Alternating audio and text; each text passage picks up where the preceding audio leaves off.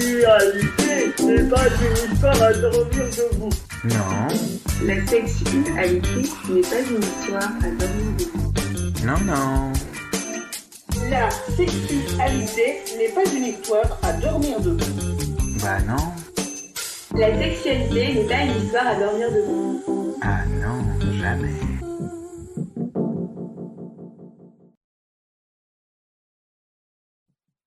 Eh bien, 5 à 3, 2, 1, 0 partez. Bonjour à tout le monde. Bonjour à, à la foultitude d'auditeurs euh, qui est déjà branchée sur le net pour écouter nos balivernes et autres discussions. Bonjour à toute l'équipe qui va Bonjour. évidemment ne pas tarder à se représenter parce que depuis la semaine dernière, on ne sait plus qui appartient à cette équipe ou pas et Mhm. Où nous allons en- encore aujourd'hui euh, aborder la question de la sexualité du handicap et du plaisir à faire, euh, même quand on est euh, pas très grand. On va dire ça comme ça. Alors, qui veut... Alors, aujourd'hui, d'abord, quand même, nous avons deux invités à qui on passera la parole sans aucun doute tout à l'heure. Mais d'abord, autour de ces invités, euh, est-ce que vous pouvez vous représenter, chère équipe? Alors, euh, moi, je suis euh, Benjamin, je viens de la délégation 28 et je suis un humble animateur de l'émission. Oui Je passe euh, la parole à Audrey Tire. Puisqu'elle est bavarde, elle va continuer. Euh, Audrey, euh, psychologue en institution et en libéral. Eh bien, euh, Isabelle, euh, adhérente de la PF France Handicap. Vas-y, Elie. Et Ellie, adhérent de la PF28 et également animateur de radio comme Benjamin et toute la bande. Et donc, moi, Marc Colmar, donne mon nom alors que personne ne me donne. Bon, c'est pas grave, c'est un lapsus. Je parle plus vite que mon ombre. Donc, Marc, euh, dans la même situation que tout le monde. Et donc, je disais, nous avons deux, deux invités aujourd'hui. Alors, on va commencer euh, par celui que je connais mieux, euh, qui s'appelle euh, Didier. Oui, c'est moi. Donc, Euh, je me présente comme donc euh, moi je suis papa d'un enfant, euh, d'un jeune, un jeune adulte en situation de handicap mental qui a des troubles sévères de la communication, voilà, et donc qui a 26 ans. Et puis voilà, pour ce qui est de mon fils qui vit à Bordeaux et moi dans d'autres régions de France, Paris et, l'île de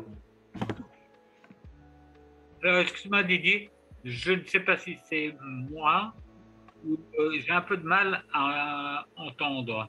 Est-ce que c'est vrai pour tout le monde? Si Non, la- On a, on a une musique bizarre euh, de chiffres et des lettres, on ne sait pas pourquoi. Oui, c'est- alors j'aurais dit musique d'ascenseur ou. Moi aussi.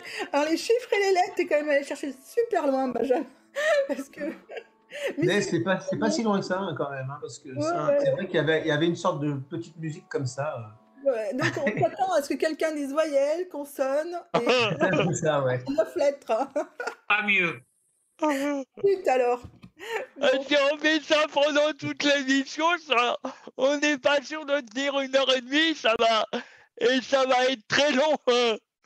Donc, Didier, euh, on vous réinvite à vous représenter puisque la musique s'est arrêtée. Oui, bah non, mais donc moi je suis, euh, je, je vais ré- répéter, donc je suis, je suis papa d'un enfant, d'un jeune adulte en situation de handicap qui a 26 ans. Voilà, donc euh, c'est voilà, pour ce qui est de, de, de- de ce que je suis vis-à-vis de mon fils, voilà. D'accord. Merci Didier. Et donc, euh, la personne que je connais le moins, Magali. Bonjour, donc je suis Magali, la maman d'une petite fille autiste de 7 ans et on vit aux Pays-Bas, mais nous sommes français. Ah, bah voilà, euh, Bonjour. voilà la petite fille en question, sans doute. D'accord. Alors, euh, nous, nous savons pourquoi nous sommes là. Nos auditeurs ne le savent peut-être pas. Benjamin, tu peux nous le rappeler? Là, En fait, euh, la, la problématique qu'on se pose aujourd'hui dans l'émission, c'est euh, co- comment euh, apprendre à so- aider à appréhender euh, comment aider son enfant à appréhender la sexualité euh, lorsqu'on est parent d'enfants handicapés. J'ai mis Ouais. tout ça. je, je nuancerais un peu plus. Euh, c'est plutôt euh, parce qu'en fait, sinon, tous les parents, handicap ou pas euh, de leur enfant, doivent donner des informations, parler de ce sujet.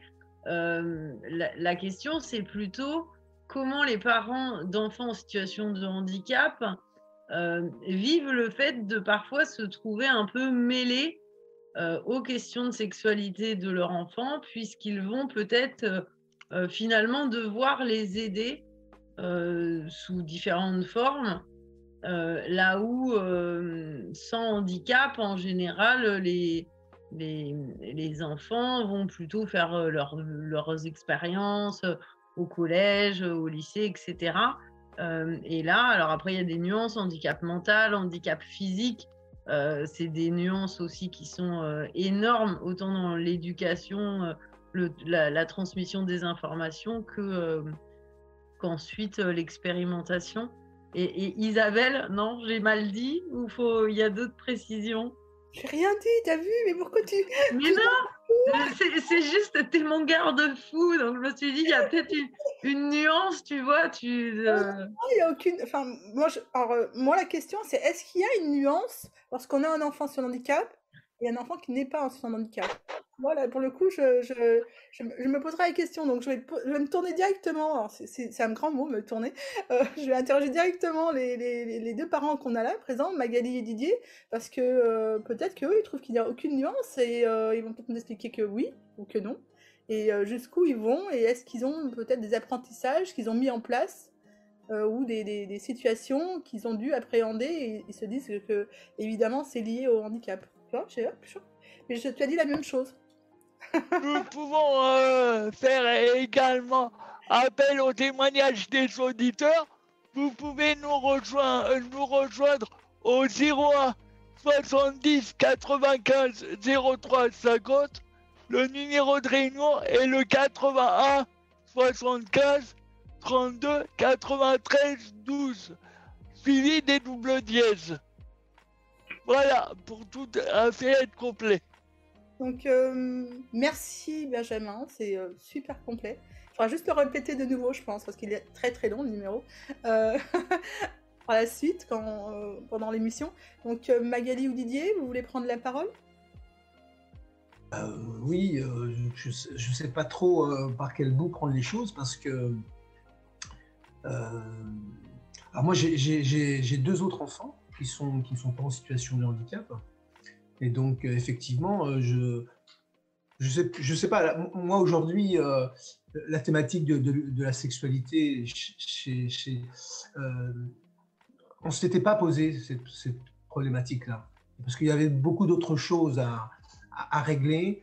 Et effectivement, chez notre fils, il n'y a pas eu de, soucis, ou en tout cas, il ne nous a pas montré, comment dire, une souffrance ou une envie particulière à, avoir ce plaisir-là, à avoir une sexualité, etc., euh, vis-à-vis d'une autre personne ou pas. Donc, ou il l'a pas exprimé, ou on l'a pas vu. hein. Je, veux dire, moi, je- j'essaie de tempérer les choses. hein. En tout cas, euh, à 26 ans, euh, il en a fait son affaire par lui-même, je, dirais, et euh, il, sait, il sait dire qu'il qu'il ferme sa porte et il s'en va dans sa chambre. Il n'aime pas quand on est là, quand, les choses se passent. Donc, euh, on lui fait ce, euh, voilà, on, sent, qu'il a besoin d'intimité et euh, donc, et, il nous le fait comprendre. Et il a, il a, il a du mal à, parce que ça peut nous arriver d'être là ou de, ou, de, ou, de, de rentrer, ou de passer, etc. Et finalement, ben, ça le dérange. et on sent qu'il est dérangé. Donc il a besoin d'intimité quand il fait ça. Et je trouve ça beaucoup. Nous, en tout cas, on, respecte effectivement, évidemment, ce genre de choses, mais on, dit que quelque part, il a trouvé un équilibre dans, cette sexualité-là, dans cette façon de, faire les choses. Euh, après, euh, son rapport à l'autre, c'est effectivement, euh, c'est compliqué. Il n'a pas rencontré quelqu'un qui pourrait. et, moi, je ne sens pas, en tant que parent, je ne ressens pas son besoin, ou en tout cas, il n'a pas de geste déplacé, ou de geste, ou de, geste de, vers quelqu'un d'autre qui pourrait, euh, qui pourrait euh, comment dire, euh, imager d'une envie quelconque, d'une envie. Alors, il, est très sociable, hein, c'est un, garçon très sociable qui, qui, qui aime autant, qui, qui est joyeux et qui, va vers les autres, que ce soit des, des, des- hommes ou des femmes. Mais il a pas, il- voilà, au niveau de sa, sexualité, euh, euh, voilà, je ne sais pas trop quoi en dire d'autre parce que euh, parce que il il a, il a pas, il a, il, va pas rencontrer, il il a pas besoin de quelqu'un d'autre. En tout cas, moi je ressens pas ça. Il a, il a pas ni besoin. En tout cas, il, il, il, n'a pas été à la rencontre de quelqu'un d'autre pour pour épancher cette- ce plaisir-là. Et bon, voilà, je, bon, je, je sais pas si, si- si ça répond à quelque chose, ou si ça fait avancer le sujet, mais euh, Ça répond, mais euh, alors j'ai une petite question. euh, que allez-y. oui. Euh, il a pas- alors, euh, je comprends, il est bien éduqué, donc euh, il se précipite pas sur les gens. Mais euh, je suppose que vous- tous vos enfants sont comme ça aussi. Peut-être que ceux qui n'ont pas de handicap euh, se, se permettent pas déjà de se déplacer avec d'autres personnes non plus. Mais le fait qu'il n'ait pas. Donc, on sent qu'ils. Euh, Non, ils n'ont pas de gestes déplacés. C'est pas dans ce sens-là que j'ai dit les choses. euh, ou je l'ai peut-être dit comme ça, mais, en tout cas, on sent qu'ils ont des penchants. Ils peuvent avoir des penchants pour quelqu'un ou avoir un, intérêt. On les sent troublés, on peut les sentir euh, rougir, on peut les sentir, etc. J'en ai un de 16 ans et un de, de, de 20 ans. Donc voilà, ils sont en plein dedans aussi. hein. Donc on ressent quand même quelqu'un. Lui, il marque moins ça. Je ressens moins, mais c'est vrai que dans son naturel, les- émotions sont difficiles à gérer. D'accord. Est-ce que c'est parce qu'il a intériorisé et que quelque part, euh, c'est juste une propo- c'est juste une, une- une interrogation, et qu'en intériorisant, en fait, il, ne- il- il s'est peut-être jamais osé se dire euh, c'est euh, c'est quelque chose qui m'intéresse, mais comme bien j'ai, je, je suis en handicap, je peut-être que je n'y ai pas droit. Enfin, je, je mets bien entre guillemets. hein. Peut-être, tout est possible. euh, Je, je suis, je suis ouvert à toutes les interprétations. euh. je ne sais pas, puisque mon fils, euh, je ne l'ai pas dit, mais je ne sais pas si je l'ai dit, mais il ne parle pas. Il a une communication extrêmement difficile. Bon, il a une compréhension, il est, mais euh, sa communication est, est compliquée. Donc, euh, et euh, au niveau des émotions, effectivement, c'est assez, c'est assez troublé. euh, donc, euh, c'est compliqué de, de savoir exactement. Donc, peut-être il a intériorisé les choses, effectivement, ou il les cache, ou, euh, ou euh, il en souffre sans le montrer. Ça, ça, je ne sais pas. Non, j'ai bien compris que c'était une communication. Euh. Vas-y, Benjamin. comment, comment justement fait-il pour, euh, pour s'exprimer en fait, puisqu'il ne parle pas? Alors, euh, il a, euh, en fait, il parle par pictogramme. Euh, et puis, euh, il a aussi quelques mots, euh, quelques signes de langue des signes. Voilà. Et puis, il exprime énormément dans, quand il a envie de, d'emmener quelqu'un dans sa chambre ou faire quelque chose, il le prend par la main. Il est très expressif dans, dans toutes ses. Son, il, déploie d'autres façons de communiquer, voilà, que, que la parole. Mais donc par les et puis aussi par, par des, des envies et, des, des signes. Voilà, si je veux manger, il dit gâteau, ou il dit, euh, il dit euh, l'ordinateur, etc. Il a quelques signes qui lui permettent quand même de jalonner un petit peu ses envies. Voilà. Est-ce qu'il a, est qu'il a une facilité euh, à communiquer facilement avec les gens extérieurs à votre cercle familial, j'entends? Ah oui, complètement. Au contraire, peut-être trop même. Hein, Ce qui fait que quelquefois, on- quand on prend le métro, c'est un parcours de combattant parce qu'il dit bonjour à tout le monde. On- on se- en campagne électorale. quoi. Bah, il faut.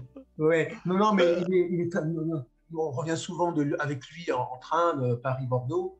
Et euh, dans le train, euh, tous les contrôleurs le connaissent et, euh, et il dit bonjour à tout le monde. Quoi. Donc c'est vrai que. euh, non, non, il n'a pas du tout ce. ce- il n'est pas, euh, entre guillemets, il n'est pas du tout enfer, renfermé. Il est au contraire trop, peut-être trop extraverti. Voilà. Oui, La communication non verbale ne veut pas dire que la personne ne communique pas, au contraire, elle a Absolument, absolument. absolument. Euh, Et- Mike, tu veux... Hop, Elie, tu veux, tu veux poser une question? Est-ce que les communications sont faciles à comprendre ou? Euh, euh, ça se termine là. Euh, euh, non, C'est- c'est-à-dire que c'est compliqué parce que des fois c'est pas clair comme message, effectivement. Donc il faut réussir, puisqu'il est entendant et comprend des, choses simples, des phrases simples. Donc euh, parfois on reformule les choses pour que euh, pour que, la phrase soit simple et euh, qu'on puisse la recouper avec une phrase peut-être qu'on a interprétée mais qui n'était pas juste. Donc des fois il dit oui sans dit oui un peu ou dit non par réflexe par exemple. Et quand on repose la question, il peut dire oui. Alors c'est là où bon, c'est aussi tous ces troubles de l'attention euh, euh, qui sont qui font que quelquefois il faut euh, il faut que le faut que le la situation, la situation soit apaisée et calme, qu'il n'y ait pas trop de de, de, brouillage autour pour qu'il puisse euh, s'exprimer facilement quoi. Facilement Est-ce et clairement. Est-ce que vous avez dû certaines fois euh, aider votre fils à faciliter euh, la communication avec euh, une personne extérieure euh, qu'il avait rencontrée, par exemple dehors, je, je prends un exemple sur une terrasse de café, par exemple. J'ai j'ai pas à le faire, il le fait, il l'a fait naturellement. c'est au contraire moi qui lui dis non, tu ne connais pas cette personne, tu lui adresses pas la parole. C'est plutôt, on en est plutôt là. hein. Alors Ah après, ouais. euh, si, la personne est consentante, dans le sens où elle dit mais ça me dérange pas, que je peux. Là, nous on laisse faire, hein, je laisse faire. Mais euh, il a, il a justement, il n'a pas cette cette barrière ou cette, euh, cette euh, inhibition à, rencontrer les autres. Quoi. Et, donc, voilà, Vous le faites, vous le faites plutôt dans, dans le sens de, de, le, de le protéger, de le mettre en garde, quoi. Non, c'est pas. c'est- Oui, oui, on peut dire ça aussi, effectivement, mais c'est aussi pour lui montrer certaines euh, limites qu'il y a à rencontrer les autres, hein. Euh, parce que euh, il adore tout ce qui est voiture, camion, etc. Et on lui dit, on part pas avec n'importe qui en voiture. Voilà, tout simplement, c'est aussi lui dire ça, c'est dire que tu ne connais pas cette personne, parce que si quelqu'un lui, lui propose de partir euh, en voiture, je, je suis presque certain qu'il monte avec lui, quoi. Magali Parce qu'il est, il a, il a aucune peur, il a aucune euh, inhibition, il est, il est ouvert, il est, euh, il a pas peur, quoi.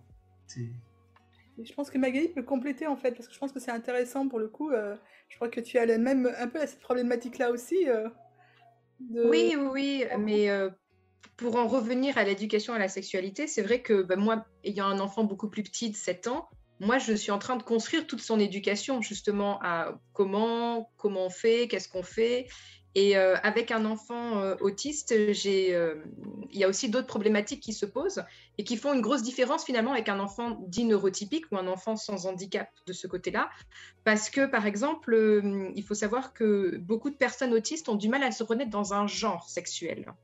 Donc ça, c'est une notion qu'il faut avoir en tête quand on fait l'éducation à la sexualité. Euh, il faut aussi savoir que euh, souvent, euh, les personnes autistes ont du mal à avoir une vision globale. Donc, ils ne voient que certaines parties de l'image. Donc, par exemple, ma fille a encore la difficulté à différencier un homme d'une femme ou une petite fille d'un petit garçon.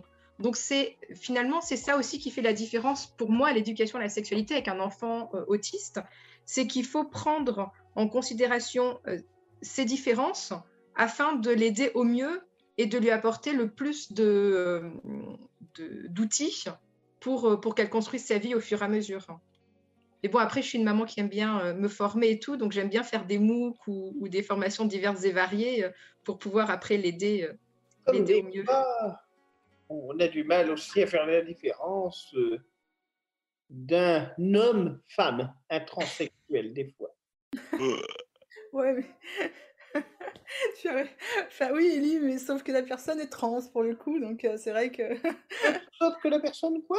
Elle est trans, tu l'as bien dit, elle est trans, donc de fait. euh, Non, mais là, c'est juste en fait qu'une une, une- une dame qui, qui est une dame, qui se Ouais. considère comme femme, mais si elle a les cheveux courts, euh, ma fille pourra croire que c'est un homme. Comme une fois, on avait eu une Caroline qui était née homme. Euh, c'était quoi? Oui, c'est ouais. c'est- elle était Néum, c'est ça, oui. Oui, elle était femme trans. Tu as raison, mais euh, ça, ça restait une, euh, une femme, euh, en tout cas, dans. Qui, qui se sentait femme. Exactement. Et justement, euh, aux Pays-Bas, Magali, vous avez une manière différente de la France de traiter les, les problèmes euh, de sexualité. Pas, pas les problèmes, mais la, la sexualité en elle-même, en fait. Euh, la, sex- la sexualité en elle-même. Euh, dans l'apprentissage de la sexualité chez l'enfant, dans l'intimité, par exemple. Oui, euh, à l'école, par exemple, quelque chose de tout bête, l'intimité est quand même mise en avant. Les portes, euh, les toilettes ont des portes qui sont à, hauteur des enfants. Donc, les maîtresses peuvent voir par au-dessus s'il y a un problème, surtout quand les enfants sont petits. Mais, euh, les autres enfants ne peuvent pas se voir entre eux. Donc, en fait, ils construisent au fur et à mesure euh, la notion de l'intimité. Après, on a euh, aux Pays-Bas, il y a aussi, par exemple, les règles de la petite culotte. euh, Enfin, ils ont beaucoup de choses finalement, alors qu'on pourrait penser que c'est un pays où ils sont peut-être, ils paraissent beaucoup plus libres. Finalement, il y a beaucoup de choses qui sont mises en place pour l'éducation des enfants, à ce sujet-là notamment. Il me semble, Nathalie, que tu nous as raconté une anecdote. euh, en fait, ils sont très, euh, enfin, ils sont très, euh, ils entretiennent beaucoup le, sujet d'intimité, donc de Oui. l'appartenance du corps. Et en même temps, il me semble que la piscine, elle est plutôt euh, tournée vers le naturisme, mo- moins que sur l'intimité.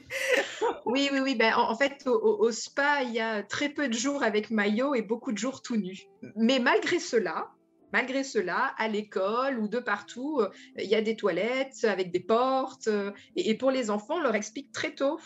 euh, dès l'école, ma fille est en, en- en établissement spécialisé depuis qu'elle a deux ans et demi, donc elle fait les allers-retours en taxi.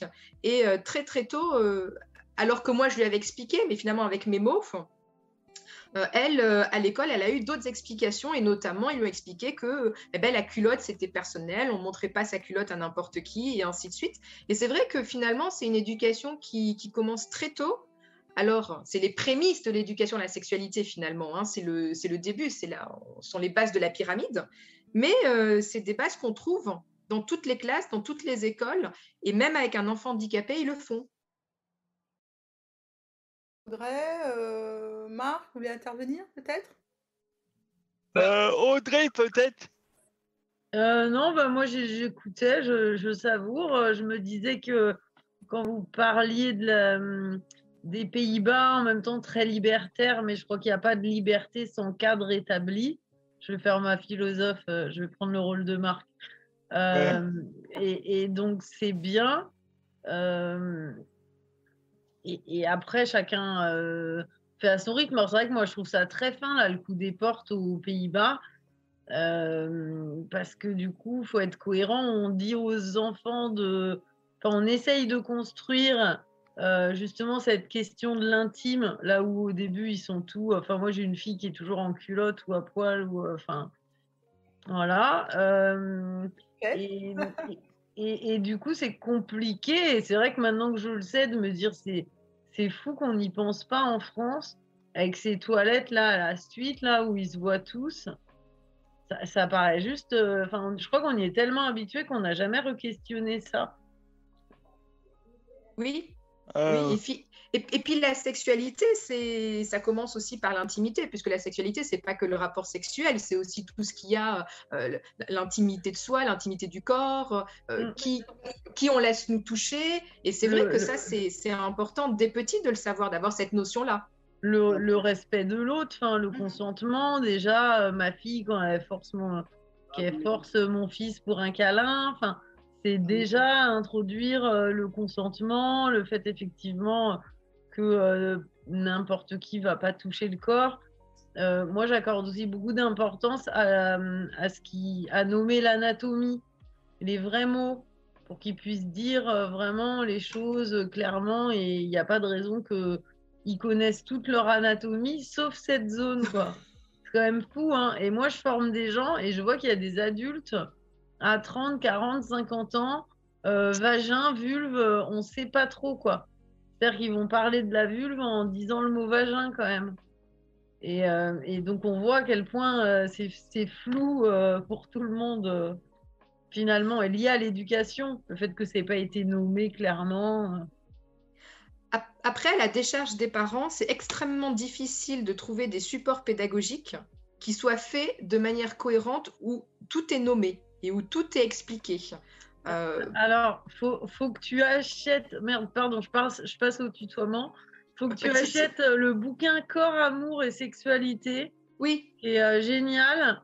Et euh, faut aller sur le, le Facebook du collectif Entre les Jambes, qui font euh, des planches anatomiques euh, par cycle, enfin par un peu le cycle, euh, tu vois, en fonction de d'où en est l'enfant, quoi.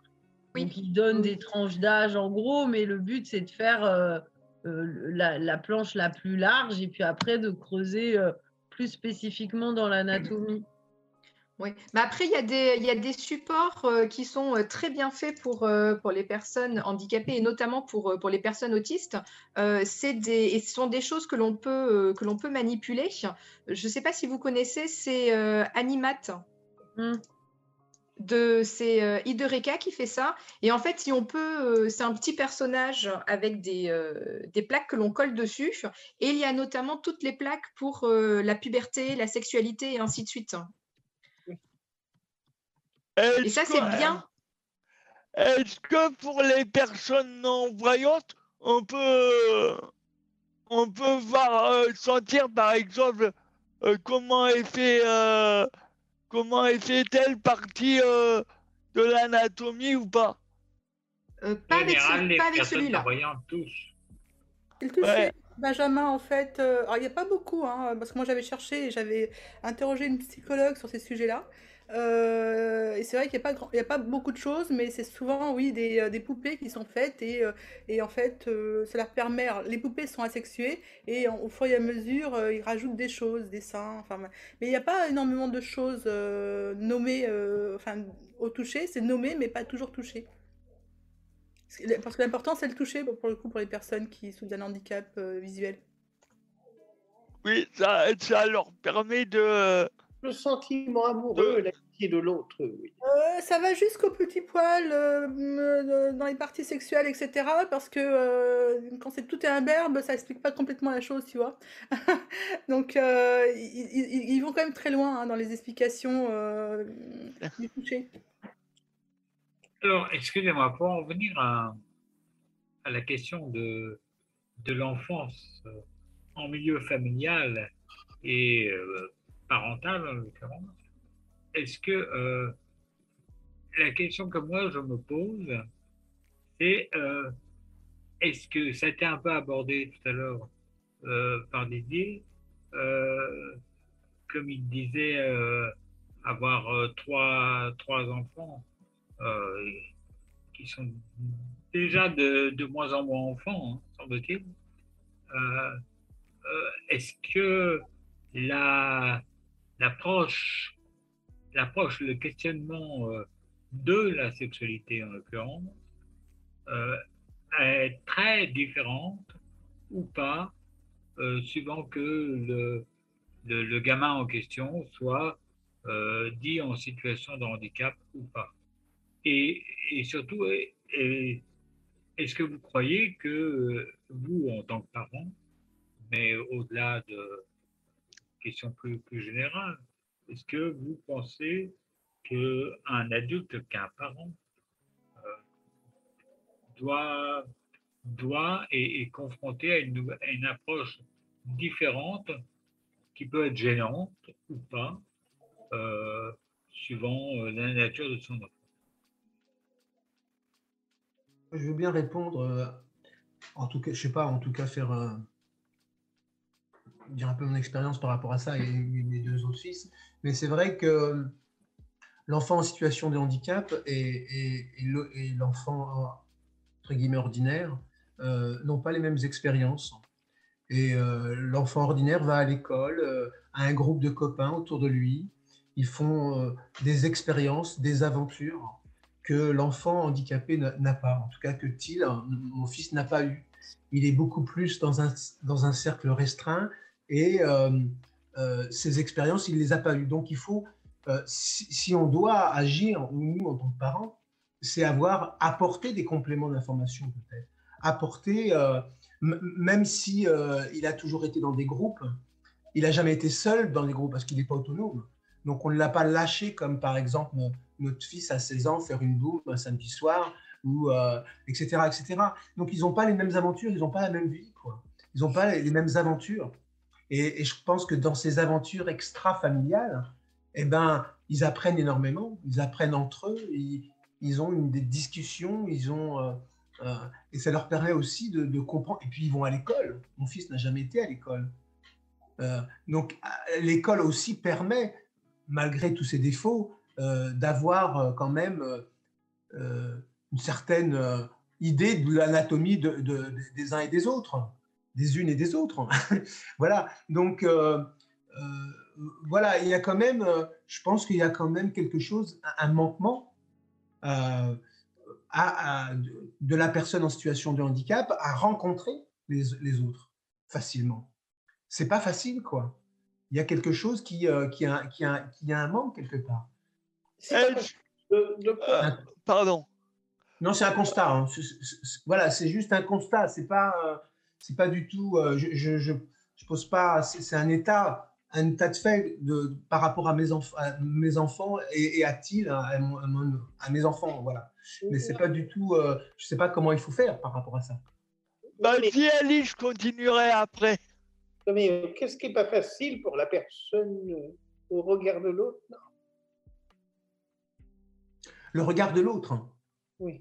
Qu'est-ce- Non, alors, mon, mon, mon Thiel, donc il s'appelle Thiel, Thiel euh, qui, qui n'a pas de problème sur le regard de l'autre. En, tout cas, il il le- il, euh, il n'a pas cette. euh, il voit l'autre. Il, euh, visuellement, il a beaucoup de, de possibilités puisqu'il travaille sur les pictogrammes. Il se rappelle de lieux que ça fait 5-6 ans qu'on n'y a pas été, de, copains qui vivaient là et qui. euh, voilà, il, se rappelle de plein de choses.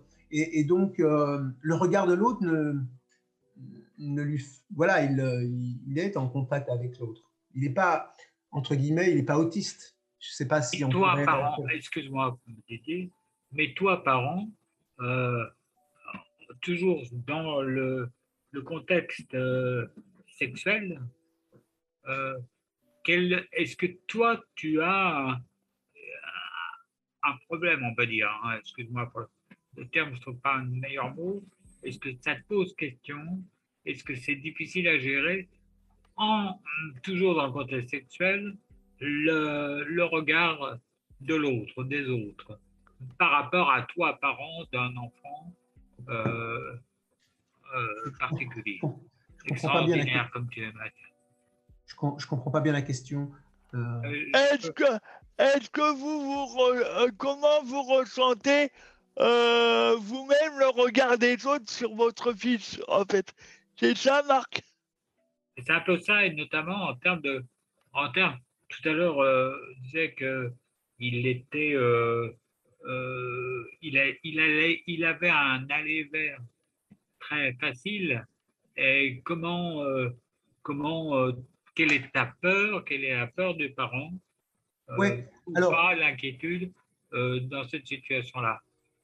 De- depuis 26 ans, j'ai accepté le, fait d'être euh, un parent extraordinaire, c'est-à-dire euh, d'être toujours dans des situations où, euh, où en fait, on- mon fils m'emmène dans des choses qui, qui sont pas, qui sortent des rails du parcours ordinaire. Donc, je rencontre plein de gens. Je, je, me retrouve dans des situations à regarder une pelleteuse pendant deux heures, de, une pelleteuse ou autre chose voilà, ou euh, à discuter avec des gens avec lesquels je ne discuterai jamais, euh, euh, où j'aurais jamais discuté, je serais passé à côté d'eux. Voilà. Donc, il, il m'en- il m'entraîne dans des situations comme cela.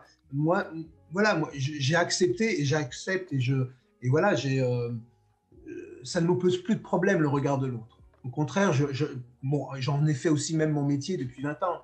Donc, quelque part, quelque part, j'ai quand même aussi beaucoup travaillé cette idée de, handicap à travers euh, mon, travail, quoi. Donc, euh, euh, ça ne me pose plus de problème, en tout cas, pour moi, le regard de l'autre.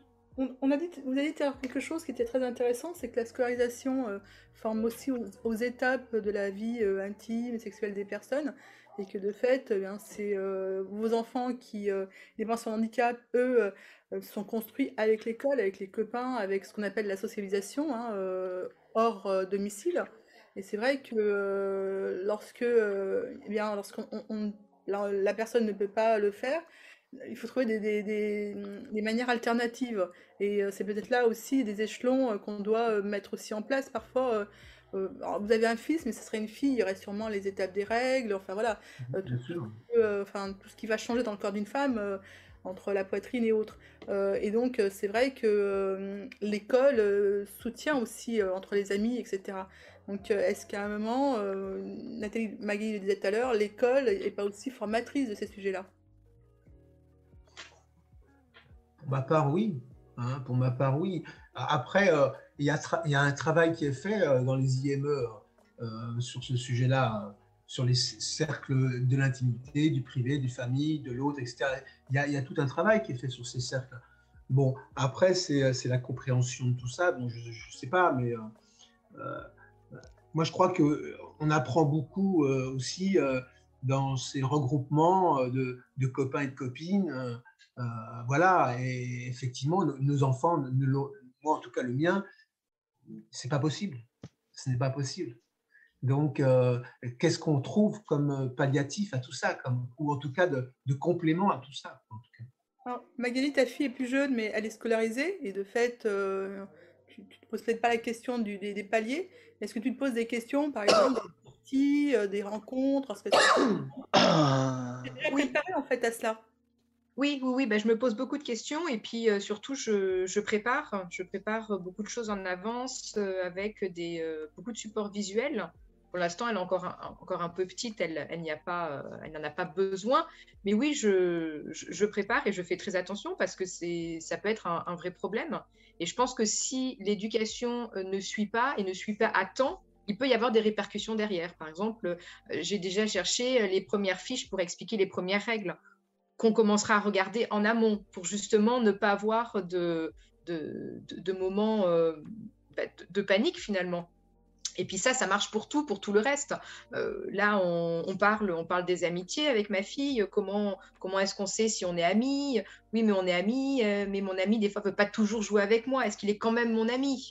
Donc tout ça, ça se prépare finalement, et c'est en parlant. Et, même si elle est scolarisée, il y a quand même des choses euh, dues à l'autisme bah, qui ne sont pas innées. Donc il faut les apprendre et il faut mettre des mots. Et ça, je pense que c'est très important, c'est arriver à mettre des mots justes sur des situations et qu'elle puisse, elle, les comprendre. Mais bon, ça sont aussi les habilités sociales. Avec une personne autiste, il faut les travailler. Alors, il y a, a santébd.fr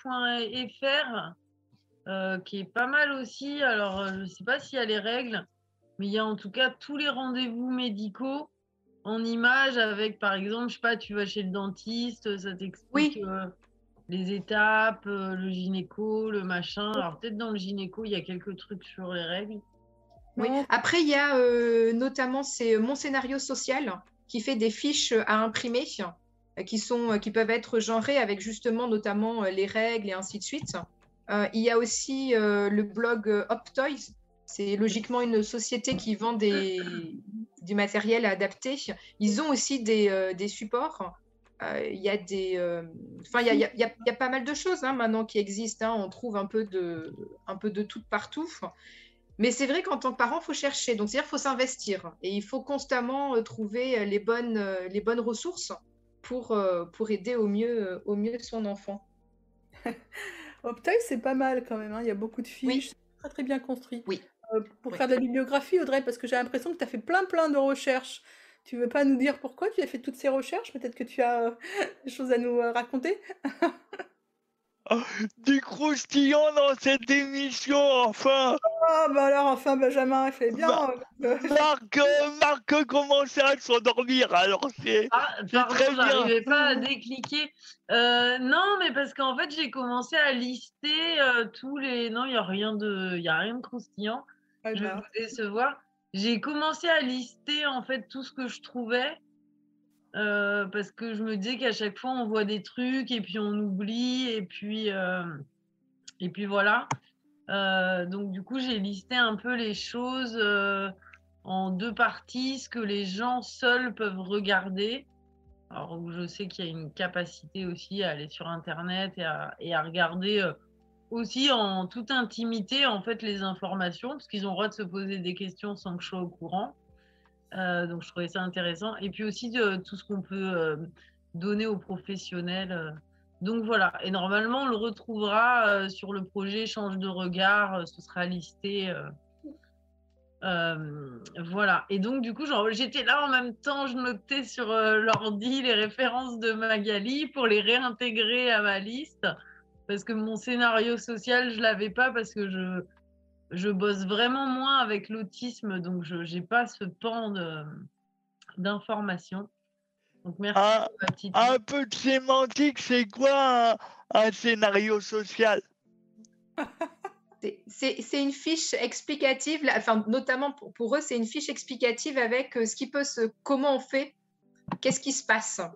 Tout le, alors ça part du petit A, petit B, petit C. euh, on les a pour apprendre à se laver, comment se laver les dents, comment euh, tout l'ordre que l'on doit suivre. C'est un mode d'emploi, pour faire simple. Euh, C'est euh, plus simple que le handicap pour les nuls, quoi. C'est ça, c'est plus simple que le handicap pour les nuls, tout à fait. il Euh, y a l'exposition Mes Amours aussi, hein, qui est bien faite hein, pour les plus grands. Oui, qui a été fait Ouais. avec personnes. Euh, tout, ce qui, tout ce qui existe dans, dans le, dans les outils qui sont en plus gratuits, euh, Mm. des dispositions, euh, ça a été fait par des personnes avec un handicap euh, mental et déficience intellectuelle, de manière à trouver les bonnes entrées, les bonnes solutions, comment on peut expliquer, euh, enfin, ça va jusque- jusqu'à la parentalité, etc. Et je trouve que c'est oui, tu as raison. Alors c'est plutôt à partir de l'adolescence, parce que Oui. c'est la liberté et c'est tout ce qui va avec. Euh, les changements du corps, et c'est vrai que les changements du corps, et tu le disais, hein, les règles, mais pas que, hein, et aussi les garçons, la liberté aussi, ça, ça travaille. Euh, et de fait, c'est vrai que les changements du corps, c'est peut-être là la partie la plus compliquée à expliquer. Oui, bah c'est pour ça, c'est pour ça que je vous parlais la dernière, enfin tout à l'heure du, du petit support Animate, parce que justement on peut, on peut visualiser, échanger au fur et à mesure, donc c'est c'est bien fait. Enfin, moi j'avais bien aimé. Et après euh, j'ai fait la formation de MOOC sexualité, santé sexuelle, droits humains, euh, par la chaire UNESCO, gratuit en plus. C'est- à préciser parce que c'est toujours bon à prendre. C'est Et en tant que parent, c'est sympa de le faire parce que finalement, ça permet de, de donner les bases. Et même si c'est pas vocation euh, pour, euh, pour les personnes handicapées, ça donne quand même une très bonne ligne. Et, euh, et ça permet de pallier aussi finalement euh, à, ce que l'enfant ne peut pas avoir quand il n'est pas à l'école ou, ou d'autres ou, ou d'autres choses. quoi. euh, c'est le même MOOC dont tu parles, Audrey, euh, régulièrement ou pas? Euh, oui, bah oui, bah, parce qu'avec Magali, on a été euh, briefé par Isabelle pour, euh, pour euh, faire cette formation. Elle nous l'a bien vendue et euh, nous, on est, on est faibles et du coup, on y a. C'est horrible ce que je fais. Je les influence à, à aller euh, faire des MOOC. Excusez-moi de vous interrompre. Est-ce que toutes ces, ré- ces références bibliographiques là, dont vous parlez depuis tout à l'heure, est-ce que on pourrait pas les retrouver sur, euh, je sais pas quoi, sur le site de, de, notre, de notre émission? Je dis ça pour les auditeurs qui n'ont pas eu nécessairement le temps de noter. Oui, bah, je peux, enfin, pour ma part, je peux vous envoyer euh, toute la, la liste de, de ce que j'ai. Comme ça, euh, Audrey pourra le rajouter à son, à son listing personnel. Je pense que ça peut intéresser pas mal de gens, hein, c'est-à-dire les innombrables auditeurs qui nous écoutent, Oh. euh, par exemple. Ouais. En même temps, être parent, c'est pas inné, hein, Didier, Magali. Ah, L'école des parents, ça existe. C'est c'est pas quoi? C'est pas inné. Enfin, pour l'apprentissage sur la sexualité, en tout cas. c'est pas parce qu'on est parent qu'on sait parfaitement expliquer ce qu'est la sexualité à son enfant. Non, C'est pas évi- évident, surtout d'être parent. Pas que des enfants, ils sont difficiles. Euh, Didier, vous avez, non plus. vous avez votre micro, Didier. Ça s'apprend aussi d'être parent. Euh, Oui, même- oui, euh, être parent, bah, on le devient, hein, bah, voilà. comme dirait l'autre. C'est. Comment elle s'appelle? C'est pas Marguerite, non. Pas elle. Non, non. Magali, c'est pareil. C'est pas. Ne Non, non, non. pas. Si Duras. tu, veux, si tu veux que ce soit Magali, mais c'est pas elle. Oui, alors, euh, je ne sais plus. Benjamin. Oui, c'est moi. Benjamin, je crois que tu avais une question à poser. tu des questions? Euh, non, pour le moment, j'ai j'ai pas, de- pas de questions. Je tu peux propose. peut-être nous rappeler les moyens euh, que qu'auraient nos innombrables auditeurs pour rentrer en contact avec nous via le téléphone, par exemple, ou le chat. les grands, les grands esprits se rencontrent. Alors, euh, vous, vous pouvez témoigner dans l'émission, nous rejoindre euh, sur le thème euh, de l'appréhension de la sexualité en tant que parent, témoigner en, composant le 01 70 95 03 50 et euh, le numéro de réunion 81 75 32 93 12 suivi de double dièse.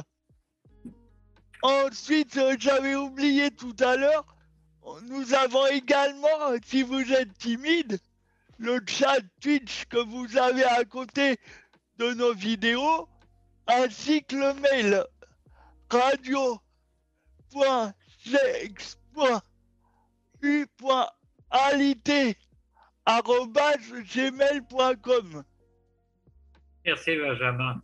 Élie, j'aurais voulu te poser une question. Euh, lorsque, lorsque tu étais euh, euh, gamin, toi, Oui, est-ce que comment euh, comment euh, a été géré euh, l'apprenti ou pas l'apprentissage de ta sexualité euh, par rapport à tes parents? Oh.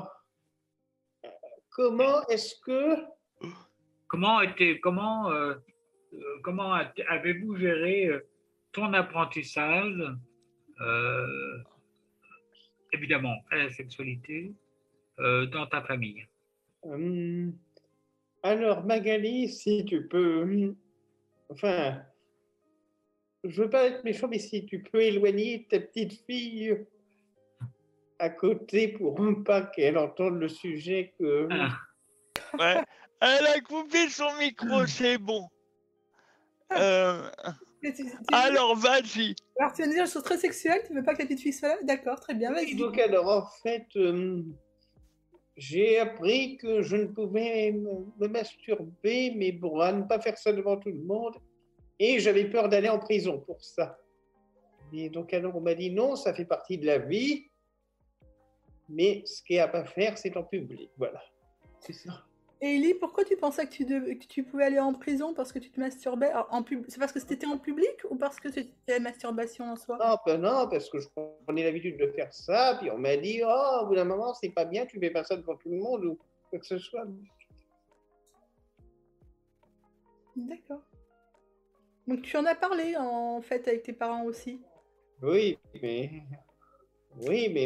hum, Ah, mais je le faisais souvent avant qu'ils m'expliquent que. Avant qu'on me dise qu'on on- avant qu'on me dise qu'on a- qu'on n'allait pas en prison pour ça. Oui. Euh, Donc vas-y Benjamin, enchaîne. le, le, le consentement est très important et t'as raison, Ellie, de le préciser. Comment? Tu as raison de préciser que le consentement est très important. Le consentement. Non, je pense que c'est pas tout à fait le consentement, c'est la... c'est par l'interdiction qu'il a, euh, on lui a expliqué euh, pourquoi il fallait pas se faire masturber en public. On lui a fait peur en fait. Parce que c'est privé, puis pas regarde soi. Voilà. Pas besoin de voir. Ouais. Attends qu'on soit parti pour faire ça, tu fais pas ça devant nous. Euh, tu euh, on fait ça dans notre chambre, toujours. Comment? On fait ça dans notre chambre, toujours. Oui, oui, ou dans sa salle de bain, dans sa douche, oui. Bah, bah, ça m'arrive même moi des fois. Là, là, là, c'est la psychologue qui va enchaîner. Vas-y, Audrey. Ouais. Je me délecte. Vraiment, je, je ne rajoute rien, je, juste j'écoute. Euh, non, ben c'est bien, au moins il y a la notion de privé. Non, c'est euh, c'est vrai que c'est comme quoi, en fait, euh, c'est bien d'en reparler. Parce que du coup, il y a des croyances qui se greffent. Alors, toi, c'était une croyance super forte d'un danger, d'un truc mauvais, d'un truc pas bien. Mais euh, effectivement, il peut y avoir des associations et, et dont on ne se rendra pas compte parce que ça a été dit par quelqu'un d'extérieur un jour qui a dit euh, en blaguant euh, faut pas faire ça parce que euh, faut pas te masturber parce que ça rend sourd et que du coup, ça va être une phrase qui va marquer la personne et, et influer ensuite sur euh, comment elle se construit en fait. Mais, mais même, euh, est-ce que toi, après, en grandissant, parce que sans, dans le côté enfant, Ellie, est-ce que tu trouvais que c'était facile d'avoir des ressources? Parce que moi, franchement, la sexualité, ça m'allait de pas en parler avec mes parents. hein. Enfin, autant je veux bien parler des règles, qu'on m'explique, mais, mais la sexualité, j'étais contente d'avoir euh, Doké Fool à l'époque pour écouter, euh, mes amis, euh, je sais pas, une grande sœur ou un grand frère, un, un cousin, une cousine. Enfin, euh, to- toi, Ellie, est-ce que tu as l'impression d'avoir trouvé dans ton entourage des gens à qui tu pouvais aussi parler de ces questions en te sentant euh, libre? Ah, mais c'était quand j'étais en centre de rééducation et que j'avais cette peur-là, et puis qu'on m'a dit Ah, je, vais te recher- je vais te chercher la responsable de ça, et elle m'a dit Ah, bah, tu serais pas normal, si tu ferais ça, tu serais encore un bébé. Ok, là on a les deux parents qui entendent et euh, eux ils ont des commentaires euh, à se dire est-ce que l'interdiction ou est-ce que c'est l'explication qu'il faut euh, mettre en avant ou, euh, Explication. Voilà. Avec bien se laver les mains avant. Avant quoi De se masturber Donc j'ai ma fille qui des fois descend le soir en me disant je vais me laver les mains. Ok. Là c'est intéressant. Voilà. Mais non, non, euh, on en parle, enfin on en parle, on, en parle, euh, c'est-à-dire que je lui ai dit qu'elle pouvait, en fait, on- c'est parti d'un livre où c'est marqué que du coup elle, elle peut se toucher parce que ce sont des, parties très sensibles et que ça fait comme des chatouillis et on peut se sentir bien, mais qu'on doit faire ça dans la chambre euh, quand personne n'est là. Et, euh, et moi, j'ai rajouté, en- il faut avoir les mains propres, parce que ma fille aime bien dessiner dans sa chambre avant d'aller au lit. Donc, je me suis dit, avec la chance que j'ai, elle va se taper une infection. Donc, du coup, on, on a rajouté cette règle. Et, euh, et oui, pas de souci. euh, Maintenant, elle le fait. Et je pense que c'est ça, à partir du moment où c'est dit sans tabou et où il n'y a pas de notion derrière d'interdit, mais c'est juste expliqué, Ouais. finalement, c'est une conversation comme une autre. hein. C'est nous, adultes, finalement, qui mettons un tabou dessus. Dans l'intimité de soi. Après, La, la question, la question est quand même, de, enfin quand même, on peut retirer quand même sans problème. La, la- la- la question est, est- est-ce qu'on a le, ce que tu viens de dire euh, par rapport au tabou de, de dire avec des mots ou pas, euh, et est-ce que globalement la, la, parole des parents à part vous deux qui faites quand même des parents encore plus extraordinaires que les parents extraordinaires qu'on peut imaginer, euh, est-ce que dans la majorité des cas, les parents sont prêts à aborder ce sujet, a fortiori avec un enfant euh, en situation de handicap? Je, je, je sais pas. Je sais pas, je pense qu'on ne doit pas être les seuls pas. parents à, à, faire ça. Je pense qu'aujourd'hui, il y a quand même une prise de conscience euh, qui se fait quand même de plus en plus, que ce soit chez les parents d'enfants sans handicap ou les parents avec des enfants handicapés. J'ose espérer qu'on n'est absolument pas les seuls et qu'il y en a plein qui font la même chose, pour les enfants en tout cas et pour leur avenir. Ouais, moi, je, rappelle aussi que, les, parents euh, euh, d'enfants en situation de handicap ont énormément de choses à gérer et que euh, la sexualité, euh, quoi qu'on dise, euh, j'ai l'impression que ça passe après pour eux. Parce que moi, dans tous les entretiens que j'ai eus, puisque moi je, suis metteur en scène et, et j'ai créé un spectacle justement à partir de paroles de parents d'enfants en situation de handicap, tous les entretiens qu'on a eus, très peu m'ont parlé de sexualité. Ils me parlaient des problèmes administratifs, des problèmes, euh, tous- les problèmes qu'ils avaient, et la sexualité, ils l'abordaient que très rarement. Donc c'est vrai que je crois que c'est la dernière roue du carrosse, et euh, qu'on découvre la sexualité, en, tout cas de notre enfant, pour beaucoup, hein, moi je parle pas pour moi, mais à- très tard, quoi, quand ça nous, ça nous tombe dessus, quoi, quelque part.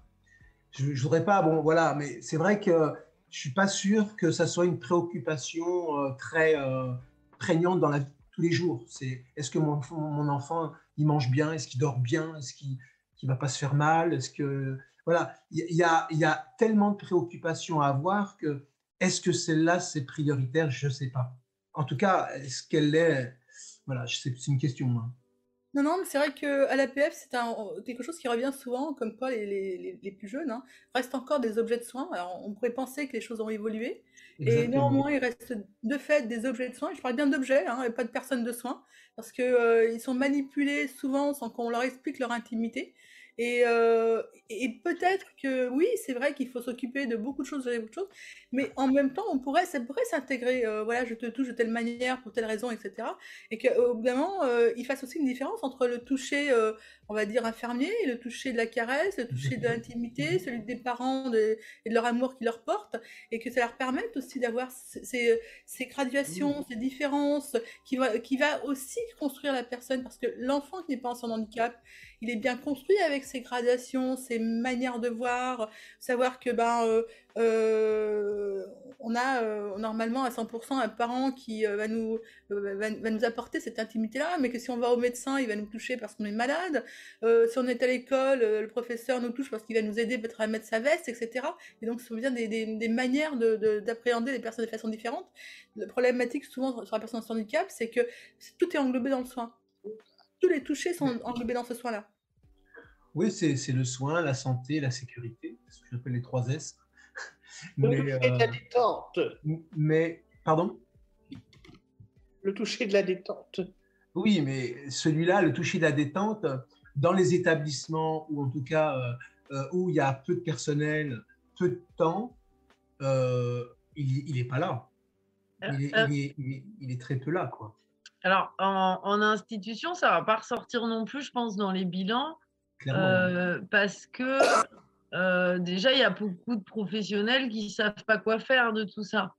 Oui. Parce qu'on a peu de réponses aussi possibles sur le terrain, parce que c'est encore tabou, parce qu'il manque de formation et que ça va toucher à leur propre euh, malaise de parler de sexualité. Puis entre les Euh, résidents et les professionnels, c'est interdit. Oui, les relations sexuelles. Par contre, on peut parler de sexualité entre professionnels et résidents. Et, euh, et donc, du coup, ça ne m'étonne pas que ça ne sorte pas. Et aussi, parce que des fois, on- enfin, moi, je, je, je prône aussi ça, que ça fait partie de la vie intime de la personne et que, euh, du coup, ses parents n'ont pas à être informés. euh, je ne sais pas, moi, si on, si on est sur des enjeux de, de sexualité, enfin, je veux dire, sans aucune problématique, sans. Et, et- et même s'il y avait des problèmes, est-ce que les parents ont à être avertis? Euh, faut peser. Donc, je pense que sur la question de la sexualité, les parents n'ont pas forcément de retour. Voilà, pour deux, pour deux choses. Dans, dans la réalité maintenant, c'est parce qu'on n'en tient pas encore assez compte. Et plus tard, j'espère que vous n'en entendrez pas parler parce qu'en fait, on soutiendra les choses et que du coup, vous n'aurez pas à vous mêler de cette chose qui est intime et, euh, et, qu'on ne mêle pas euh, normalement en famille. Euh, oui, on n'en parle pas au, au repas du midi euh, le dimanche. c'est- c'est- je suis d'accord avec toi, mais euh, t'as Magali qui veut intervenir parce que peut-être qu'elle a d'autres expériences, elles, qui sont différentes. Oui, mais en fait, je voulais juste rebondir sur ce que disait Didier. C'est vrai que euh, moi, je n'ai pas du tout de problème de paperasse. J'ai pas du tout d'angoisse métaphysique à me dire où va aller ma fille l'année prochaine, dans quelle école, est-ce que euh, elle sera bien prise en charge, est-ce que j'aurai une orthophoniste, est-ce que j'aurai une ergothérapeute, comment je vais faire pour payer tout ça? Donc c'est sûr que moi, finalement, j'ai le temps de me poser, enfin le temps, entre guillemets, hein, mais j'ai le temps de me poser ces questions. Et, et c'est vrai que euh, les parents en France qui sont déjà pris avec un, un temps pharaonique, avec la MDPH, tous les papiers, euh, et les angoisses à avoir de savoir où va être leur enfant, bah, c'est sûr que je peux les comprendre. C'est pas toujours une, une question qui qu'on a le temps de penser parce que c'est pas dans, c'est pas là, c'est c'est pas maintenant, c'est pas urgent quoi. L'urgence c'est de savoir qu'est-ce qu'on va faire de son enfant de demain. Tu as tout à fait raison. En, France, euh, la préoccupation des parents, c'est, et l'idée des êtres c'est tout ce qui est administratif parce qu'il est tellement. euh, enfin, je dirais presque que les parents, ou, ou pas que les parents, les personnes sans handicap aussi, euh, sont devenus des, professionnels de l'administration et de l'administratif. Des fois, ils en connaissent plus que les propres personnes qui y travaillent. Ils savent presque comment contourner un tel pour arriver à un tel et, que le dossier, enfin, puisse euh, être, quand ils ont commencé à faire ça très très tôt. Et, et, euh, et quelque part, ça va annihiler tout le reste. Euh, Oui. Le reste de, de, de, de ce qui devrait être en fait leur rôle de parents dans leur quotidien avec leur enfant, euh, s'ils n'étaient pas dans l'obligation de toujours, toujours, toujours être dans cette recherche de, de, remplir des un- innombrables dossiers. Je pense que Didier en est bien en faire une centaine, non? Alors moi, je me demande quand même si c'est si c'est une vraie raison. C'est objectivement, euh, bien sûr que, que ça en fait partie affreusement.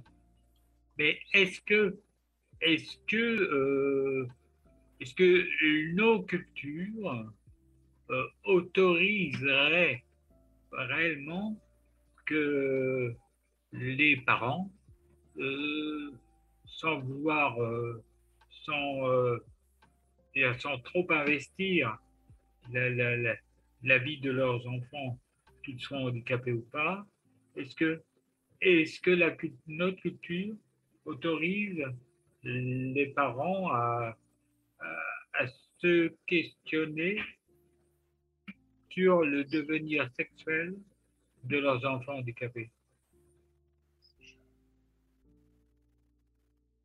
Didier, peut-être? Je, je vous laisse. euh, J'ai pas de réponse. hein.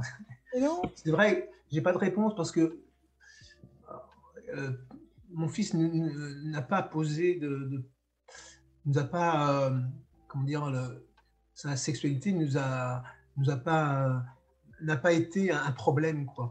Il il gère tout seul, effectivement seul cette sexualité. Il a, il a tout de suite. Alors lui, il a besoin qu'on de faire dans sa chambre. Il prend des ballons, il prend des, des coussins, il prend des édredons, il se fait des grosses boules dans son lit et puis il s'amuse tout seul là-dedans. Et, euh, très tôt, en fait, euh, il fermait sa porte et il allait dans sa chambre. Donc on n'a pas eu cette problématique de, travailler la sexualité. Euh, après, il y a effectivement, comme est-ce qu'il peut rencontrer quelqu'un d'autre? Là, effectivement, on n'a pas fait, nous, de démarche par rapport à ça, ni d'accompagnement par rapport à ça. Euh, alors là, effectivement, je peux être pris en faute, mais euh, je sais pas. Je sais pas. ça, ça nous a pas. Alors, je sais pas si je réponds vraiment à la question, hein, mais euh, voilà, c'est c'est comme ça que nous, on n'a pas, on n'a pas, on s'est pas posé de, problème, et donc on, arrive sur la sexualité. Bon, ça n'a pas été pour nous une, un- on était beaucoup plus orienté sur une communication, euh, sur comment il peut communiquer, sur des pictogrammes. On a beaucoup plus investi sur ces choses-là que, euh, que sur ce sujet de la sexualité qui, qui nous paraissait être réglé par, sur lui-même, en tout cas. Le fait qu'il ait des frères, est-ce que ça n'a peut-être pas euh, euh, été soutenant pour lui? Alors c'est vrai que, que, que le- qu'il est, bon, il est très encadré par aussi ses cousins, ses, ses frères, etc. Donc il a une, une grande fratrie autour de lui. hein. Mais euh, c'est drôle parce que quand il y a une, une- une jeune fille qui revient, qui vient pour la première fois à la maison, souvent il se met entre les deux, quoi. il cherche à, trouver une place entre les deux. Donc, il, se pousse un petit peu, il essaye de, conquérir lui-même à sa façon euh, ou à prendre une place à côté de, quelqu'un, quoi. Euh, d'une jeune fille qui arrive, qui ne le connaît pas, donc il a toujours ses rituels dans lesquels il emmène les gens. Et, et donc, c'est une découverte pour la, la personne nouvelle et en même temps, pour lui, c'est. Voilà. Mais euh, voilà, bon. Je n'ai pas plus de. Donc il y, a une, il y a une recherche quand même à plaire. Peut-être, non, oui, mais, mais, mais chez, chez- pas seulement euh, pour la gente féminine, c'est aussi euh, garçons, filles, les gens en général. Les gens en général. J'ai bien dit plaire, hein. j'ai pas, pas cherché à savoir si c'était masculin ou féminin. féminin. Je pense Oui, que oui. Plaire, plaire n'est pas euh, lié au genre, c'est plutôt lié à, à ce qu'on a envie que les personnes nous apprécient hein, dans un premier temps, avant même le, le Mais- reste. mais même pas seulement au genre, c'est même lié à l'âge, parce qu'il pourrait tout à fait aller vers une personne qui a 80, qui a 80 ans sans aucun souci, ou une personne qui est en fauteuil, ou une personne qui est... Il, il a, il a une très grande euh, euh, me dire, euh, humanité euh, euh, dans son foyer, il est dans un FAM, dans un foyer de, de vie médicalisée. Lui, il est, euh, bon voilà, il circule assez facilement, il a, il a une certaine autonomie, il aide les gens beaucoup, beaucoup, et il va vers les autres. Par exemple, euh, il y a des gens qui n'arrivent pas à, manger seuls, ben, tout de suite il va aider. Quoi. Il y a quelque chose qui est, qui, il est comme ça. Quoi. Il y a quelque chose qui est extrêmement euh, beau à voir dans, son rapport à l'autre. Et donc, le genre, oui, effectivement, mais il y a aussi plus que ça. Quoi. La façon d'être, la façon des autres, la, la différence ne, l'impacte pas. Au contraire, je crois qu'il a, il a envie d'aller vers. Hum, Magali, tu veux peut-être euh, compléter euh, On en a bien compris que les Hollandais euh, avaient toute une manière de faire et que ça, ça, ça, ça enlevait une charge mentale aux parents, en tout cas. C'est un, un peuple extraordinaire, quand même. En tout cas, sur ces sujets-là, c'est vrai qu'ils sont peut-être plus légers. Ils ont peut-être plus de cadre sur certaines choses, mais euh, ça allège en fait. Le fait d'avoir un cadre très, euh, très mis en place, ça va alléger la charge mentale que tu peux avoir. Et donc, ça va te permettre d'a- d'a- d'aller plus loin sur certains sujets. C'est ce que tu essaies de nous dire en fait. Oui, oui, ben, en fait, ça me laisse, euh, ça me laisse beaucoup plus de, temps pour faire, et, puis, de la paix dans, ma tête, hein, pour pouvoir faire plus de, plus de choses et pouvoir ben, finalement m'apporter encore plus de, solutions. Mais c'est aussi à double tranchant parce que j'ai quand même fait un burn-out parental, hein, parce que je me charge avec plein d'autres choses, justement, en me disant, mais moi, j'ai pas tout ça à faire, alors je peux faire encore plus, et puis il faut que je fasse plus.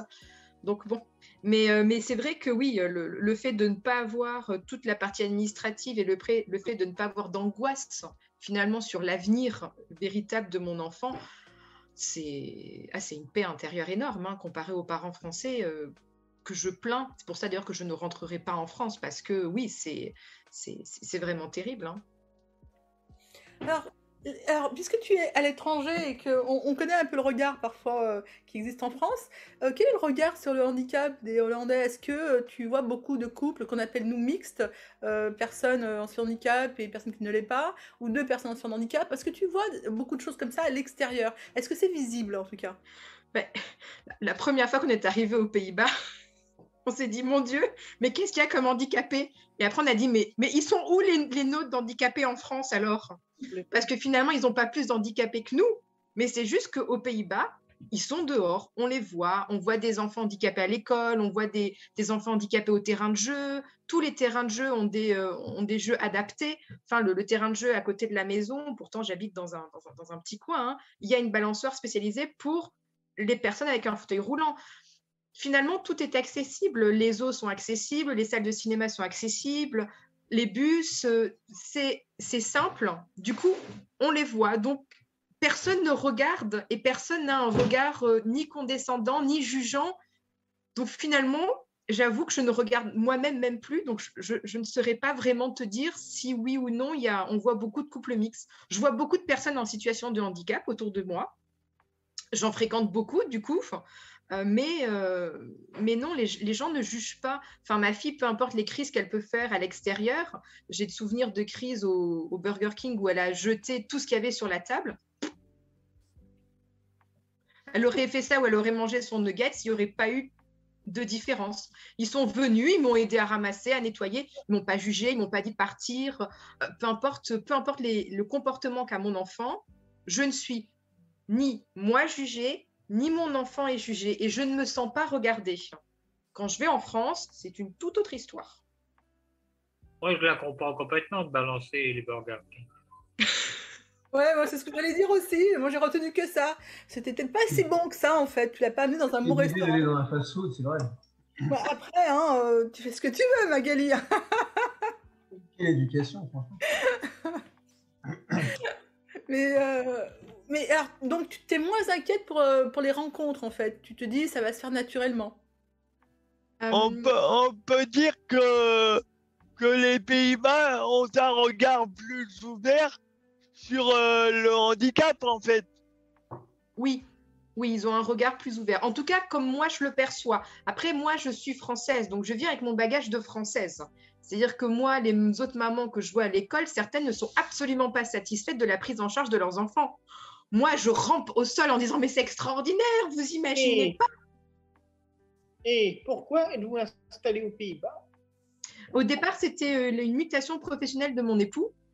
Et euh, notre fille a été diagnostiquée sur place. Et en fait, euh, quand on a vu la prise en charge que l'on avait pour elle, et quand mon mari a fini son, son travail aux Pays-Bas et qu'on a, et qu'il devait rentrer en France, on s'est renseigné en France sur les prises en charge pour notre enfant. Et quand on a vu qu'on n'obtiendrait même pas un dixième de ce que l'on avait, et pour un prix, puisque moi je ne paye rien, ce qu'il faut savoir, hein, je ne paye absolument rien pour mon enfant, euh, bah, la- le choix a été vite vu. On est resté. C'est mon mari qui est rentré en France tout seul et puis moi je suis restée avec ma fille. Donc là, vous êtes que avec votre fille? Oui. Enfin, son mari euh, revient, Ellie, il fait des allers-retours. Donc, Oui. il va croire que tu es abandonnée, euh, seule, Que euh, je suis sur le marché. voilà, que le- Ah oui, aussi, peut-être, il pouvait voir Oh, ça. non, non, non, peut-être pas quand même. Cœur à prendre. Non, non, Ellie, je crois qu'il a déjà son cœur qui est pris ailleurs. Bon, moi, j'ai- j'ai- j'avais envie de, euh, même si c'est pas tout à fait le, le, le propos, mais euh, les personnes euh, euh, qui sont euh, hollandaises et qui, qui sont mécontentes de la prise en charge que toi tu trouves formidable, qu'est-ce qu'ils souhaitent, qu'est-ce qu'ils revendiquent de, de plus? Encore mieux, c'est-à-dire qu'ils aimeraient des classes Attends. plus petites. Euh, par exemple, là, dans l'école spécialisée, ma fille sont 10 élèves pour deux institutrices. Mais ils aimeraient avoir encore moins. Euh, ils aimeraient, ma fille a le droit à deux, euh, deux, deux séances avec l'orthophoniste, une en individuel, une avec un autre enfant pour la stimuler. Ben, eux aimeraient encore plus. Euh, moi, j'ai le droit euh, au taxi. Euh, eux aimeraient avoir le droit au taxi, peu importe la situation familiale, qu'on ait une voiture, qu'on habite plus ou moins loin ou pas. Euh, c'est que c'est que des choses comme ça, c'est-à-dire que moi, je trouve que c'est déjà extraordinaire ce qu'ils ont, mais eux, vu qu'ils y sont habitués, eh ben, ils aimeraient avoir encore plus. Pardon. Ouais, c'est le problème. Ben, on n'est jamais satisfait de ce qu'on a. Hein. Ouais, c'est le problème. Enfin, nous, on voudrait beaucoup plus. On voudrait déjà que les enfants soient inclus dans l'école, tu vois. Mais bon, vraiment beaucoup plus. Hein. Après, attention, aux, aux Pays-Bas, euh, ils- les, les- les- les personnes avec handicap ne sont pas systématiquement dans des écoles classiques. C'est-à-dire que moi, ma fille, pour l'instant, n'a jamais été scolarisée dans un établissement dit classique. Elle a été d'abord dans une, euh, une preschool spécialisée, donc jusqu'à l'âge de euh, 3 ans. Après, elle a été dans un entrée-groupe, c'est une classe préparatoire à l'école, pendant un an. C'était dans une école classique, mais c'était une classe spécialisée. Et à l'issue de cette classe spécialisée, elle est allée dans une école complètement spécialisée pour les personnes autistes, sans déficience intellectuelle. Parce qu'après, il y a d'autres écoles pour personnes autistes avec déficience intellectuelle ou d'autres écoles pour personnes autistes qui ont, par exemple, moins besoin d'avoir une routine très, euh, très cadrée. Une sorte d'IME, en fait. Euh, c'est considéré comme une école. On n'a pas du tout, on n'a pas du tout ça. En fait, c'est véritablement une école. Ils appliquent le programme scolaire, sauf que les classes sont allégées et que les institutrices sont euh, spécialisées euh, dans l'autisme, c'est-à-dire qu'elles ont régulièrement des, euh, formations, puisqu'ils ont, ils ont obligatoirement des formations à avoir tous les mois pour être à jour des dernières, des dernières recherches. Et, mais c'est une école. Alors moi, je dis que c'est une école spécialisée parce que en fait, il n'y a pas, euh, on on n'a pas ce système-là en France euh, en IME, ou alors ce serait un IME entièrement spécialisé dédié à un seul handicap. Voilà, avec du personnel formé et tout inclus à l'intérieur, c'est-à-dire orthophoniste, ergothérapeute, psychologue. Psychomotricienne. Oui, mais les IME, c'est ça. Alors après, est-ce que c'est que spécialité? Il y a, y des, des IME qui sont, euh, qui ont des catégories euh, plutôt autistes, mais euh, ça ressemble un peu à ça. Je- D'accord. Enfin, Audrey, tu, tu... Euh, oui, oui, je sais qu'il y a des. Enfin, je me souviens, à Marseille, j'avais j'avais été en entretien dans un IME spécial, euh, justement, autisme. Euh, après, en général, c'est quand même plutôt mixé. Je pense que c'est aussi, ça dépend d'où on est. Par exemple, Marseille, il y avait déjà beaucoup de structures, donc je pense qu'après, ils peuvent se permettre de faire des spécificités, alors que si c'est un peu un IME, peut-être. euh, euh, dans une région où il n'y a pas trop d'établissements, à ce moment-là, on divise plus les niveaux, enfin, on fait plus des classes de niveaux, mais les handicaps vont être plus mixtes.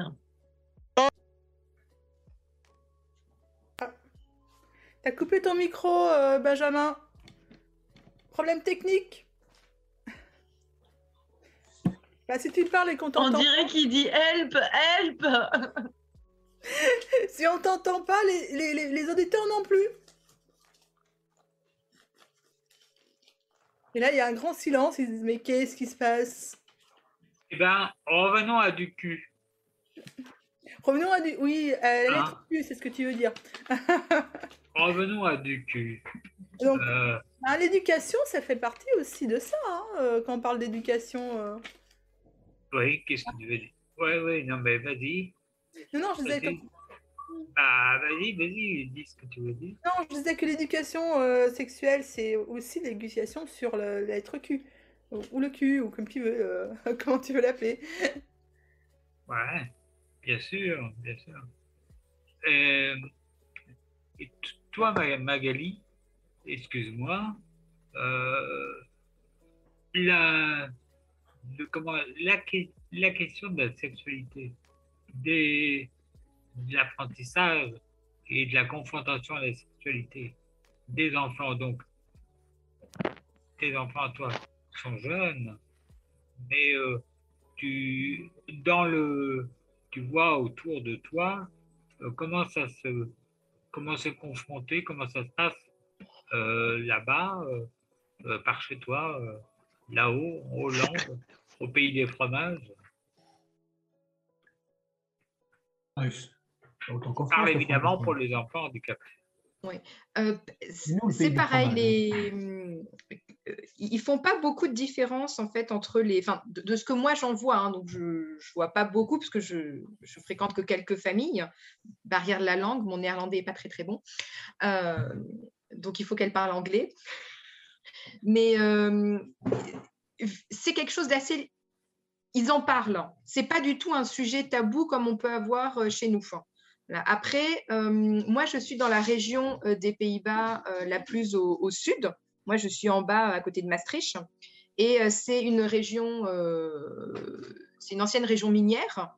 Donc, c'est une des régions les plus pauvres des Pays-Bas. Magnifique, hein, mais bon.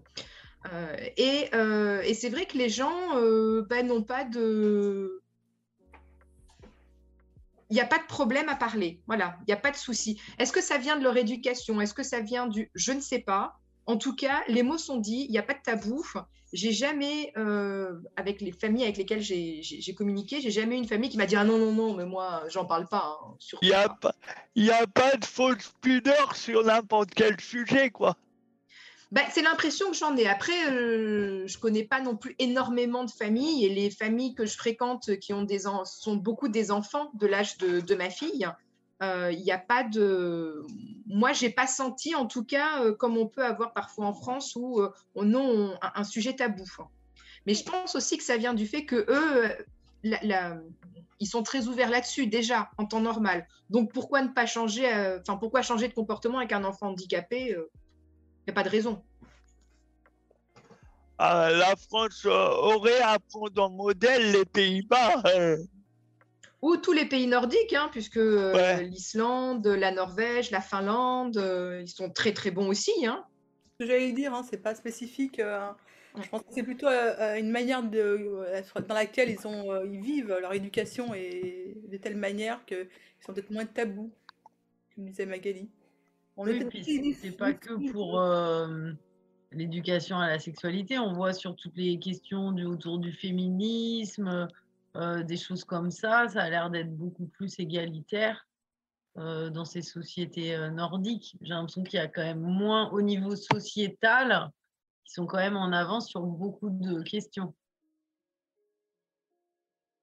Euh, justement, ce serait une, euh, une question à traiter dans une problématique à traiter dans une prochaine émission, ça pourquoi pas? Tu as invité des Européens à venir parler? Oui, Tu parles du traité de Maastricht? Euh, non, euh, pas de la politique, non, on fait pas de politique ici. Euh, Mais tu voudrais faire quoi, la sexualité par, euh, par pays de l'Europe? Entre autres, euh, les, euh, connaître les, les mœurs de différents pays, c'est très intéressant. hein. Ouais. Euh, alors, sur ces bonnes considérations, nous allons pas tarder à remercier les auditeurs et à conclure l'émission. Et remercier Euh, nos invités Peu- ouais, remercier les invités, leur laisser le mot de la fin, pourquoi pas. Oui, Ça serait pas mal. Ne serait-ce que pour leur demander s'ils regardent d'être venus.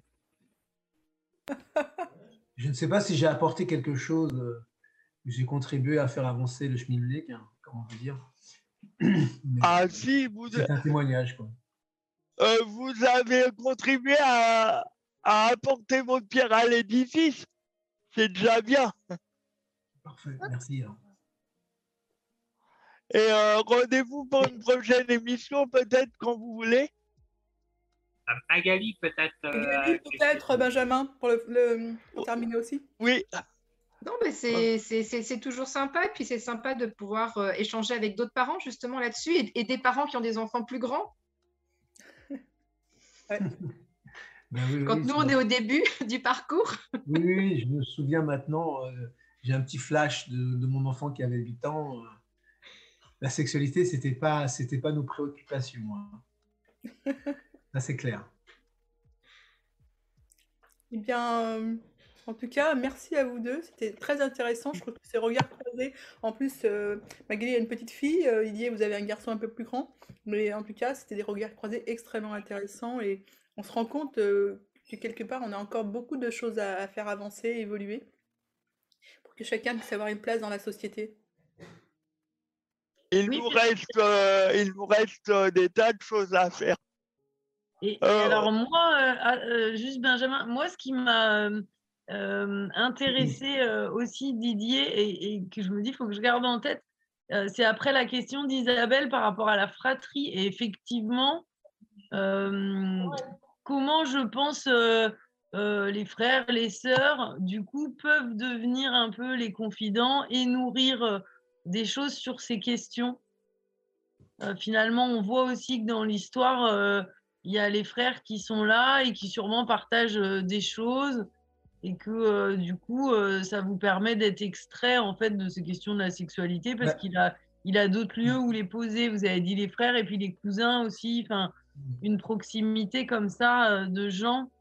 C'est vrai que pour nous, quand on a eu notre fils, donc, était handicapé à la naissance, ou en tout cas, on l'a su dans la première année de sa naissance.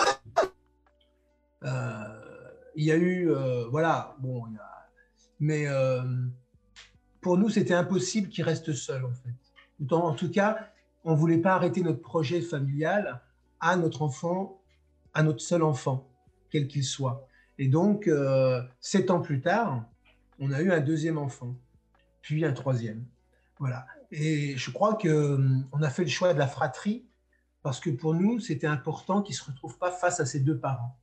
Ça, ça a été vraiment euh, important pour nous de, hum, de construire en fait une cellule familiale large et, euh, de faire en sorte que euh, effectivement qu'il y ait d'autres relations qui s'installent et qu'elles ne soient pas bilatérales quoi entre les parents et lui quoi. Et, euh, et- et je trouve que ça, ça, ça- il y a des relations qui sont très très belles qui se, qui se, qui se font avec ses frères et toujours très intéressantes de, de les rencontres sont vraiment toujours euh, très euh, très agréables entre eux de, de plus en plus ils le considèrent ils le- voilà c'est vraiment il y a vraiment une relation de, de frère à frère quoi. Ben, merci le maître du temps. Benjamin? Euh, ouais. Alors, euh, Marc, peut-être un dernier petit mot sur, euh, sur cette émission? Oh, Les, a- les, a- les impressions que tu as eues, est-ce que c'était ta dernière ou? Ah, bah, comment tu sais que c'est ma dernière? Euh, je te, je te demandais, c'est tout. Je l'ai dit, à a- pers- je l'ai dit à personne.